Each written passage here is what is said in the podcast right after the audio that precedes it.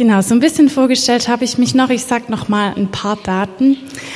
Mein Name ist Nadine, ich bin 27 und ich bin ein Kind der Gemeinde. Und für mich ist es wirklich eine große, große Ehre, aber auch ein bisschen Druck, heute mal auf der anderen Seite zu stehen, weil ich weiß, ich sehe euch nächste Woche wieder. Aber ich glaube, ich habe auch einen ganz großen Heimvorteil, nämlich wenn ich jetzt so ein bisschen ins Schwäbische rutsche, dann weiß ich, ihr versteht mich trotzdem.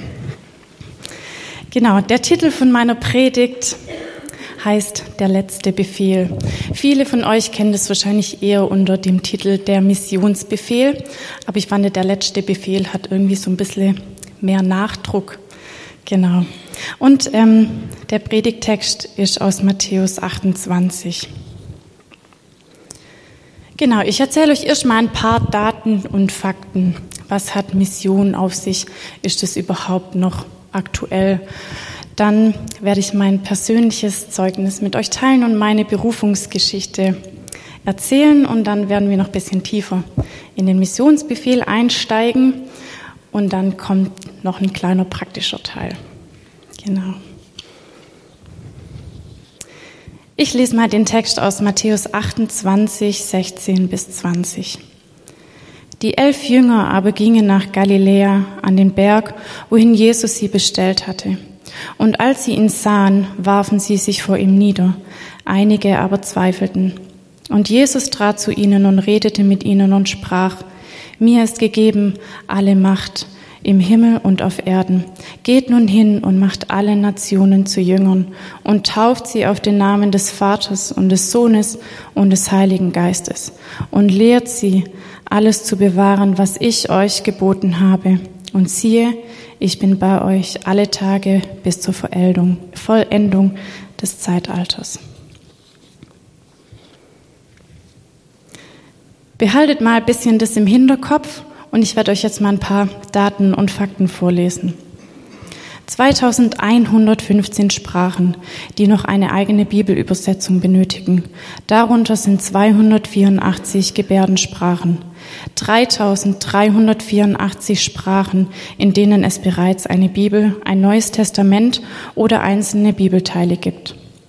2617 Sprachen, in denen zurzeit an Bibelübersetzungen, an Alphabetisierung oder sprachwissenschaftliche Projekte gearbeitet wird. Einer von 1800 Christen ist Missionar. Mehr als 23 Millionen Menschen leben in Sklaverei, Zwangsprostitution und Schuldknechtschaft. Es gibt 17.424 Personengruppen. Davon sind 7.410 unerreicht. Das sind 42,5 Prozent. In Menschenzahlen sind das 7,65 Billionen Menschen, davon 3,19 Billionen unerreicht und das sind 41,6 Prozent. Das Christentum wächst jährlich um 1,2 Prozent, der Islam um 1,9 Prozent. 81 Prozent der Buddhisten, Muslime oder Hindus kennt keinen einzigen Christen persönlich. Circa 95 Prozent der Pastoren weltweit hat keine formale Ausbildung. Wenn du für eine Person zwei Jahre lang intensiv in Jüngerschaft begleitest, diese Person wiederum fähig ist, nach zwei Jahren eine andere Person zu einem Jünger zu machen, könntest du in 66 Jahren 8,5 Millionen Menschen erreichen. Dann gibt es noch das 1040-Fenster. Da habe ich euch mal ein Bild mitgebracht. Und die meisten Menschen von dieser Welt, die noch niemals irgendeinen Kontakt mit dem Evangelium hatten, leben in dem sogenannten 1040-Fenster. Das ist der zehnte und vierzigste Breitengrad von Westafrika bis Ostasien. Dieses Gebiet hat man früher den Widerstandsgürtel genannt und jetzt nennt man es 1040-Fenster. Dort leben die meisten Moslems, Hindus und Buddhisten, Milliarden von geistig verhungerten Menschen. Und neun von zehn unerreichten Menschen leben in diesem 1040-Fenster. Ich lese euch nochmal den letzten Befehl von Jesus vor. Geht nun hin und macht alle Nationen zu Jüngern und tauft sie auf den Namen des Vaters und des Sohnes und des Heiligen Geistes und lehrt sie, alles zu bewahren, was ich euch geboten habe. Und siehe, ich bin bei euch alle Tage bis zur Vollendung des Zeitalters. Was bedeutet das für dich jetzt persönlich? Wo füllst du den letzten Befehl Jesus aus? Und ich möchte euch noch kurz eine Unterhaltung von zwei Menschen weitergeben. Da fragt der eine den anderen, weißt du, ich würde Gott wirklich gerne manchmal fragen, warum er nichts gegen das Leid, gegen die Ungerechtigkeit und gegen die Armut tut. Er ist doch derjenige, der was dagegen tun könnte. Daraufhin sagt die andere Person, ja, aber warum fragst du Gott denn nicht einfach? Dann sagt die erste Person, weißt du, ich habe Angst, dass Jesus mich genau das gleiche fragen könnte.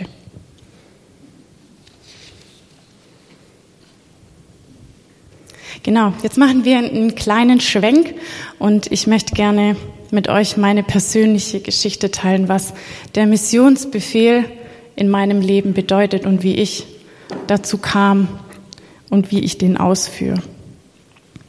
Genau, wenn man mich als Kind gefragt hat, Nadine, was möchtest du denn mal werden? Dann habe ich immer wie aus der Pistole geschossen gesagt, Hebamme in Afrika. Und ich glaube, damals habe ich das noch gar nicht so ganz verstanden, was das eigentlich mit sich bringt. Aber das war immer so meine Standard, Standardantwort. Und ich habe das wirklich, wirklich geglaubt und wirklich der festen Überzeugung, ich werde mal Hebamme in Afrika. Und das Bewusstsein und auch der Wunsch hat mich so das ganze Teenageralter so einfach begleitet. Und nach dem Abitur habe ich dann beschlossen, okay, jetzt ist mal Zeit, ich teste das mal aus, was das überhaupt heißt. Und bin dann für sechs Monate nach Gambia gegangen. Und da hat es mich echt wirklich, wirklich gepackt. Ich war immer so ein Kind, wenn ich auf Camps oder auf Freizeiten war, ich war immer die Erste, die Heimweh hatte.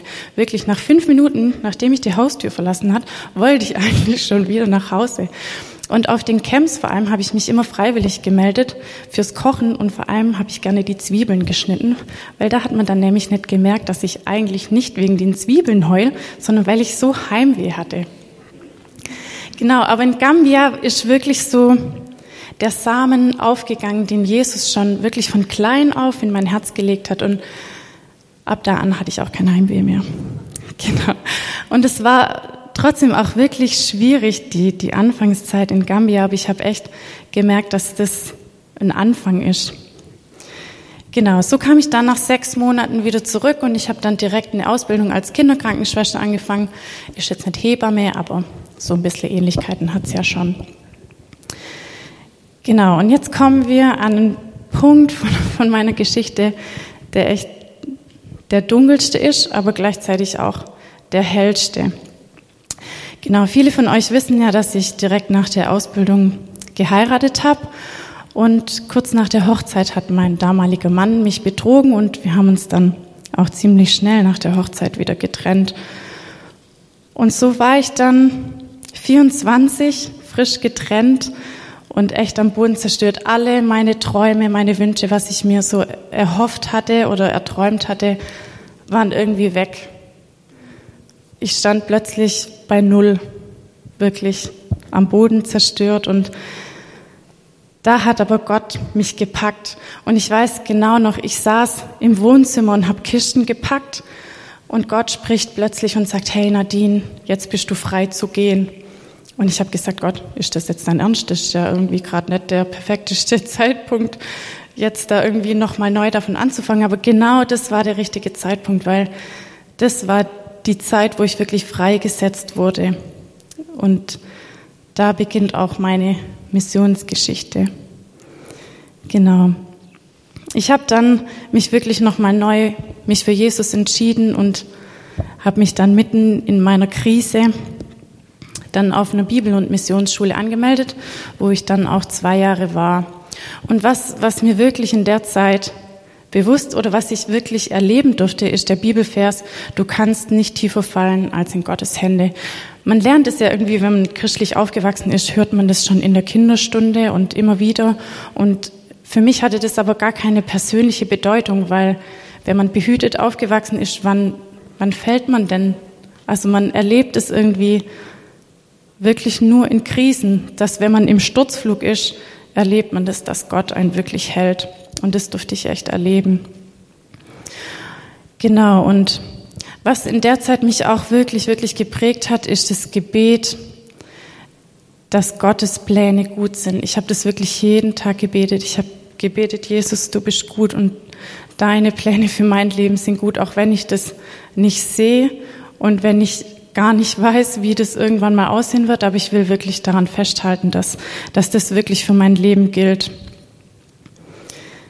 Genau, und so bin ich dann auf die Bibelschule gegangen und habe die Bibel studiert und bin wirklich auch gewachsen in meinem Glauben und habe Heilung erfahren und neuen Mut gefasst und habe wirklich erlebt, wie Gott aus Schmerz auch Segen machen kann und wie er so langsam die zerbrochenen Stücke so zusammengeklebt hat.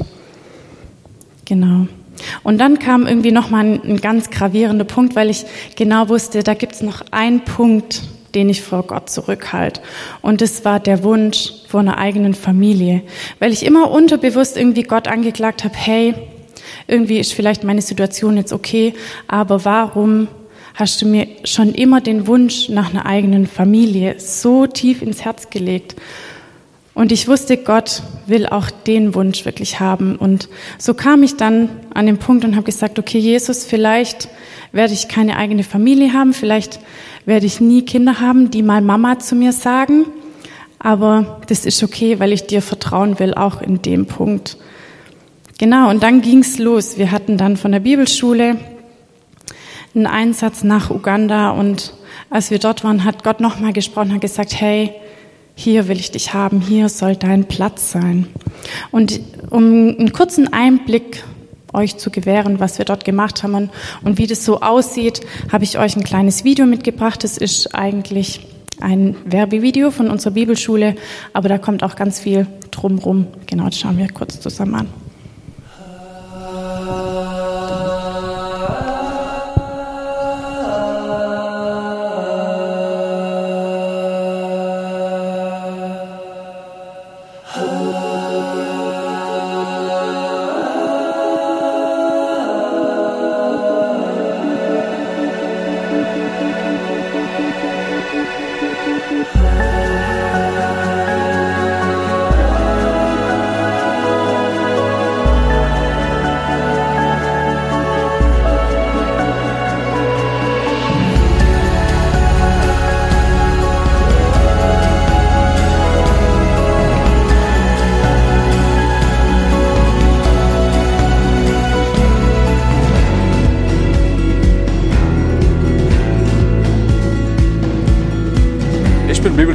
In der BMS von Gospel Tribe und diese Bibelschule hat etwas ganz Besonderes zu bieten.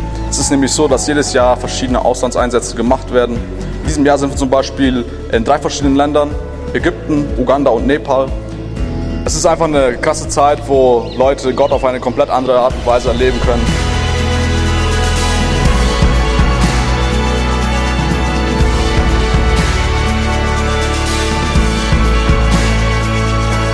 Wir haben verschiedene Aktivitäten auf diesen Einsätzen. Abgesehen davon, dass man mit in eine komplett andere Kultur kommt, machen wir Gottesdienste, wir helfen Leuten vor Ort. Jetzt hier zum Beispiel in Uganda helfen wir dabei, ein Waisenhaus zu bauen.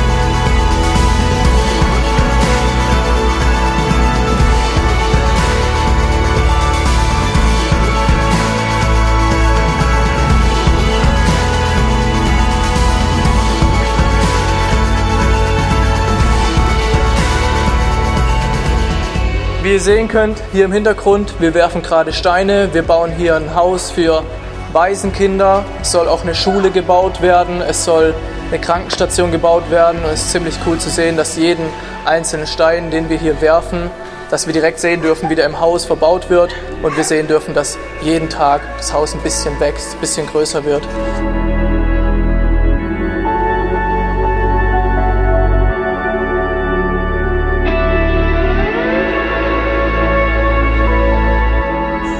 Wir sind als Gruppe auf Einsatz, äh, an die ihr euch anschließen könnt. Ich bin hier mit meiner Tochter auf Einsatz und es ist eine große Möglichkeit auch für Kinder und eine ganze Familie.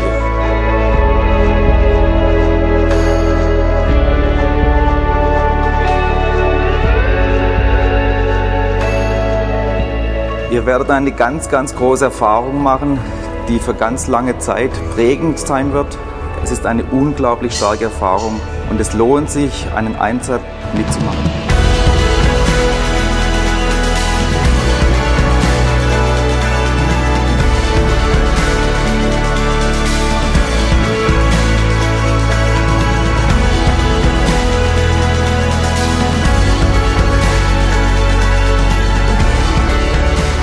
durfte voll lernen, dass man in ganz vielen Situationen abhängig ist von Gottes Wirken und dass wir nicht alles aus unserer eigenen Kraft schaffen lassen.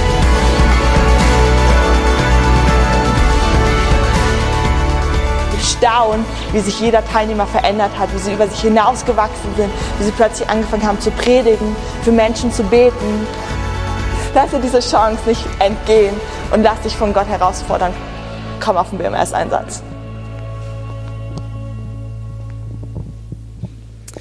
Genau, ich möchte euch noch eine kurze Geschichte erzählen, nämlich als ich das zweite Mal in Uganda war, habe ich ein Praktikum gemacht in einer Organisation, die mit jungen, schwangeren Teenager-Mädchen arbeitet.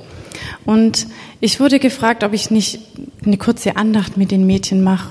Und dann stand ich vor denen und man guckt so in die Gesichter und das, was ich ihnen erzählt habe, habe ich gemerkt, das, das ist, interessiert die eigentlich gar nicht, beziehungsweise vielleicht verstehen die es einfach gar nicht. Und dann habe ich angefangen, meine Geschichte zu erzählen. Und obwohl wir aus ganz, ganz unterschiedlichen Welten kommen, wusste ich, die machen gerade das Gleiche durch, was ich auch durchgemacht habe. Ich habe eine Scheidung durchgemacht und sie sind ungewollt schwanger geworden, durch welche Gründe auch immer. Und die haben auch einen Schmerz. Sie wurden verachtet, sie wurden verstoßen von, von ihren Familien, von den Gemeinden. Und jetzt sitzen sie da vor mir und ich durfte echt mein Zeugnis geben und ihnen erzählen, was Gott gemacht hat. Und ich habe gemerkt, in dem Moment hat wirklich Gott meine Geschichte benutzt und hat das, was mir passiert ist, in, in Segen umgewandelt. Und das ist auch mein, mein Herzschlag und, und meine Vision für Uganda, wenn ich dorthin gehe, dass ich das, was, was mir passiert ist, das, was Gott für mich ist, dass ich das mit den Menschen dort teilen darf, dass, dass ich Kindern zum ersten Mal erzählen darf, dass sie geliebt sind und dass sie gewollt sind, dass ich jungen, schwangeren Mädchen erzählen darf, dass sie nicht alleine sind mit ihrem Schmerz, dass da jemand ist, der sich um sie kümmert und der sie nicht verstößt. Genau, dann kam noch eine andere kleine Kehrtwende, nämlich in Uganda habe ich jemanden kennengelernt und ich bin wirklich Gott so, so dankbar, ähm, dass er mir den Emanuel an die Seite gestellt hat. Er kommt aus Uganda und genau, wir führen seit fast zwei Jahren eine Fernbeziehung. Und wir haben wirklich die gleiche Vision für Uganda, für, für sein Volk, das auch mein Volk werden wird. Und wir wissen, dass Gott uns zusammen gefügt hat und dass er uns berufen hat, zusammen dort zu dienen, wie auch immer das aussieht. Genau, und dann noch einen kurzen Ausblick. Ab Januar nächstes Jahr bin ich bei MT28 angestellt und werde dann vermutlich im März nächstes Jahr dann nach Uganda ausreisen. Dadurch, dass in Uganda gerade auch seit über fünf Wochen ein Lockdown besteht, ist es gerade so ein bisschen schwierig, dort die Kontakte zu knüpfen und zu erhalten. Deshalb ist gerade noch so ein bisschen unsicher, wo genau ich dorthin gehe und was ich machen werde, aber das wird Gott schon auch noch in die Wege leiten. Genau. Dann machen wir jetzt noch mal einen Schwenk zurück, nämlich zum Missionsbefehl. Der Missionsauftrag, den Jesus seinen Jüngern gegeben hat, passt voll perfekt, weil damals war das nämlich auch kurz vor Himmelfahrt und da stehen wir gerade auch kurz davor. Und der, der Missionsauftrag ist wirklich eine Einladung dazu, das Evangelium zu teilen. Und was ich wirklich krass finde, dass an der Stelle wird das Evangelium ausgeweitet, dass es nicht nur für die Juden ist, sondern es gilt plötzlich für alle Nationen. Und es schließt niemand mehr aus. Außerdem ist es auch irgendwie so ein Sondergut. Es steht in allen vier Evangelien und in der Apostelgeschichte und es zeigt auch irgendwie, wie herausragend und einzigartig die Bedeutung ist von dem Missionsauftrag.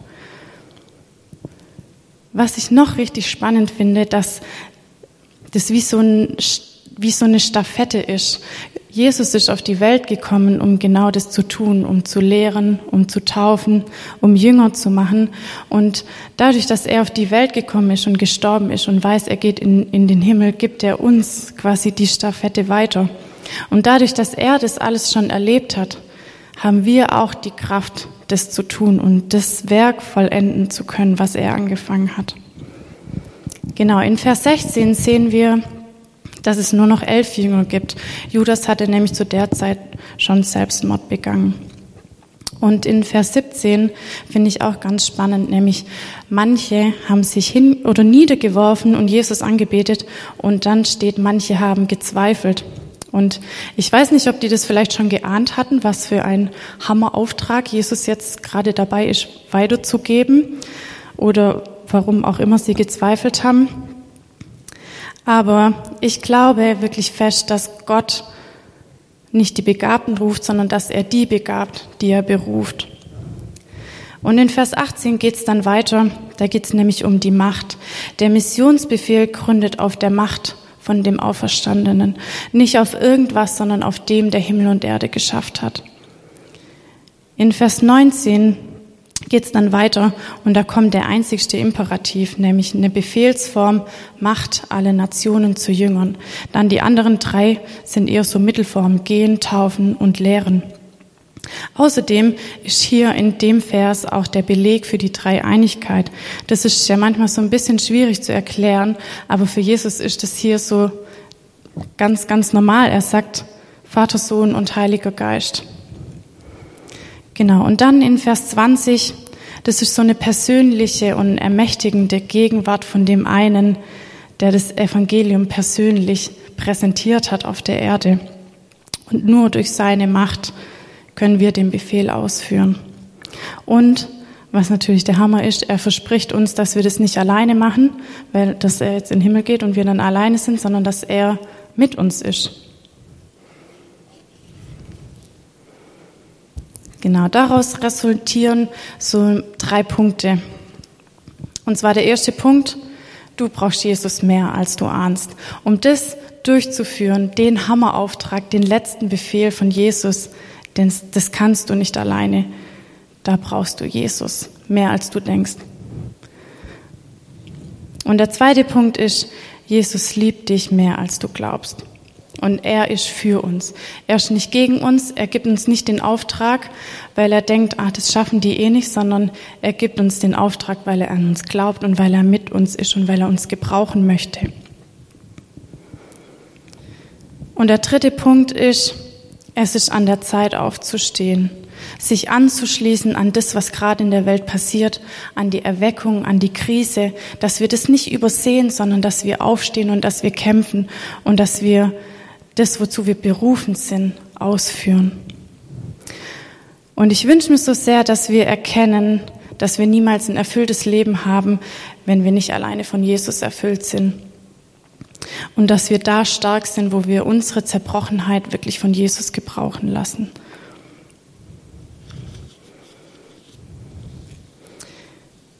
Genau, aber wie kann das praktisch aussehen? Das ist ja irgendwie so kann einen ja manchmal ganz schön überfordern, wenn man so dran denkt, okay, soll ich jetzt in alle Nationen gehen? Ich bin ja nur einer. Aber ich habe euch mal drei praktische Punkte und ein paar Beispiele, was es für euch bedeuten könnte. Der erste Punkt ist gehen. Das kann sein Langzeit, so wie ich, oder Kurzzeit, wie ihr es jetzt in dem Gospel Trap Video gesehen habt, dass ihr vielleicht sagt, okay, nächstes Jahr, ich gehe nicht zwei Wochen in Urlaub, sondern ich gehe zum Beispiel zwei Wochen Anna Kölbel in Neubrandenburg besuchen oder ähm, ich gehe zu Jonas nach Uganda und unterstütze den für zwei Wochen bei seinen Fußballcamps. Dann der nächste Punkt ist beten. Und zwar ganz konkret beten. Für dich, für deine Familie, für Mitmenschen und dass Jesus dich gebrauchen darf. Es gibt zum Beispiel auch eine ganz coole App, die heißt The Joshua Project. Da kriegt man jeden Tag so eine kurze Nachricht und jeden Tag wird eine unerreichte Volksgruppe vorgestellt. Und dann kann man einfach ganz konkret mitbeten. Genau, vielleicht kennt ihr auch Missionare persönlich und könnt sie einfach mal fragen, hey, was ist bei dir so los? Wofür kann ich beten? Genau, und der letzte Punkt geben. Oft geht es ja bei Missionaren darum, dass sie Geld brauchen. Das ist natürlich auch. Aber du kannst auch Zeit geben, du kannst auch Materielles geben. Vielleicht hast du jetzt in der Corona-Zeit ausgemistet und kennst bedürftige Leute, die das brauchen können. Und so kannst du ganz praktisch einfach Nächstenliebe weitergeben, indem du vielleicht die Sachen verschenkst, die du ausgemistet hast. Genau deshalb heute meine Aufforderung und auch echt mein Herzschlag, dass wir gehen, dass wir Jünger machen, dass wir taufen und dass wir lehren. Genau. Und ich möchte zum Abschluss noch beten. Jesus, ich danke dir, dass du uns wirklich gebrauchen möchtest. Jesus, und ich danke dir, dass du der bist, der uns dazu beruft und der uns dazu ausrüstet. Jesus, ich bete, dass wir ganz neue Schritte tun in die Richtung, wo du auch gehen würdest. Jesus, ich, ich bete, dass du unsere Hände gebrauchst für Dinge, die du auch tun würdest. Jesus, ich bete, dass wir die Dinge sagen, die auch du sagen würdest. Ich danke dir, dass du uns versprichst, dass du mit uns bist und dass wir nicht alleine sind. Amen.